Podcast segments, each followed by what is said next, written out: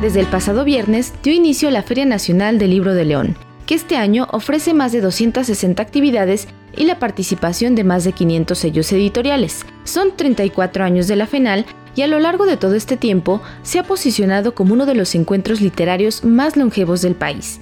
Así lo señaló durante la inauguración la directora general del Instituto Cultural de León, Lisette Aedo Espinosa. Cuando llega con Aculta, trae grandes programas de apoyo y fomento a la lectura y a la como Leer es Crecer y uno muy importante, las cuatro estaciones de los libros. Y justo en el marco de ese programa que hombres visionarios como el maestro Pascual Borselli es que impulsa la descentralización de las ferias de libro. Inician en esa época 30 ferias fuera de la Ciudad de México. León es una de las dos que siguen vivas junto a la de Jalapa. Hoy por hoy, esta es la cuarta feria más longeva de México, junto con Minería, Guadalajara y Monterrey. En esta edición, la presidenta municipal de León, Alejandra Gutiérrez, hizo la entrega del reconocimiento Compromiso con las Letras 2023 al escritor y promotor cultural Leopoldo Navarro, quien ha sido una de las voces culturales más importantes en León. En entrevista, el también director de Tlacuilo Ediciones comentó que en la actualidad el gran reto es acercar a las nuevas generaciones a las letras, además de que se vive una crisis en el periodismo cultural. Entonces, ¿hay crisis? Pues, pues sí, pero todo empieza por una apreciación por parte de las empresas de que no tiene sentido impulsar lo que no vende, entre comillas. Y bueno, seguramente tienen razón. La página roja y los espectáculos siempre venderán más. Ojalá, ojalá existamos los que queremos contradecir eso. Un elemento destacado de esta edición es que por primera vez la feria integró en su programación el encuentro de ajedrez, en el cual participarán el próximo 20 de mayo 150 niños y jóvenes de 10 a 16 años, y de manera adicional se darán clases abiertas, charlas y partidas rápidas, todo con el fin de convivir y fomentar una actividad que ha sido motivo de interés de estudio para los psicólogos e incluso es el único deporte del que se tiene un mayor número de publicaciones. Algo importante de este encuentro es que se presenta bajo la idea de fomentar la construcción de paz, como lo dijo José Manuel Juárez Vázquez, presidente de la Asociación Estatal de Ajedrez en Guanajuato. ¿Por qué el ajedrez abona a la construcción de la paz? Porque en el sentido estricto humanista que se está tomando ahora el ajedrez, de ver quién es quién entre dos adversarios. La posición humanista del ajedrez actual es nosotros, el, adversario en reto o el que esté dentro del tablero, pues queremos construir a partir de ideas, construir a partir de acuerdos y solamente puede haber una verdad, no puede haber dos verdades. Entonces el ajedrez sirve para ello.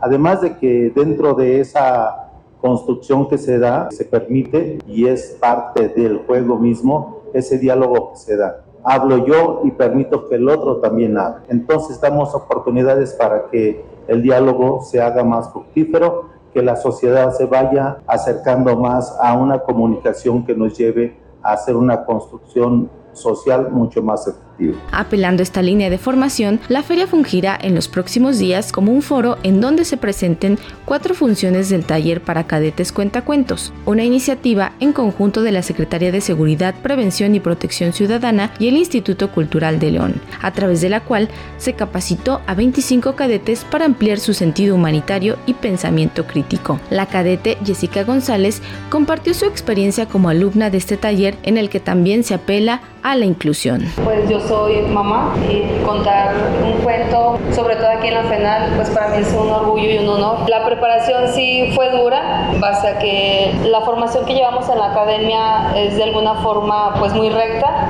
a lo contrario de pues la formación que llevamos con mi maestra Gelos pues fue estricta pero muy buena, nos preparó excelentemente para esto. Eh, yo tengo una pequeña especial por lo cual yo conozco el tema del lenguaje a señas. Quiero llegar a, estos niños, a esta ciudadanía que pues necesita también que llevemos el cuento, que llevemos el libro, la literatura, pues con este lenguaje. La música estuvo presente en este primer fin de semana de la FENAL, desde el concierto inaugural de la Banda Sinfónica de Guanajuato hasta el concurso República Érase una vez rap Literatura Verde proyecto que fusiona el rap y la literatura, convocando a jóvenes de Guanajuato, Baja California, Guadalajara, Zacatecas y Ciudad de México para demostrar su talento en la palabra.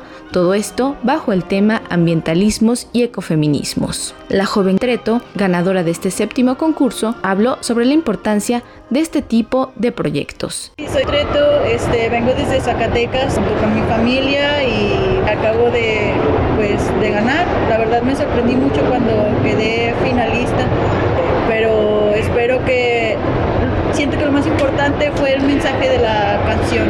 Creo que eso es lo, más relevante al final de todo, ¿no? Bueno, la verdad yo soy nueva participando en como un evento ya organizado de manera más maximizada, por así decirlo, porque yo veo esto y pues es enorme, o sea, no, nunca en un evento Tecas. Y también hay que decir que en Zacatecas, este, lamentablemente, todavía no se le da cabida como se debería a este tipo de eventos, pero pues también supongo que tiene mucho que ver con el hecho de los sesgos culturales que hay en Zacatecas todavía. Todavía no se le abre las puertas pues al rap en general, eh, está muy estigmatizado.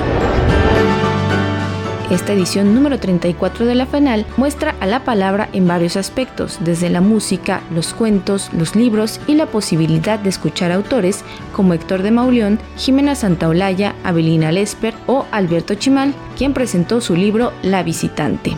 Esta gran variedad cultural, artística y literaria continuará hasta el 21 de mayo en el Poliforum León. Desde León, Guanajuato, para Radio Educación, Pani Gutiérrez.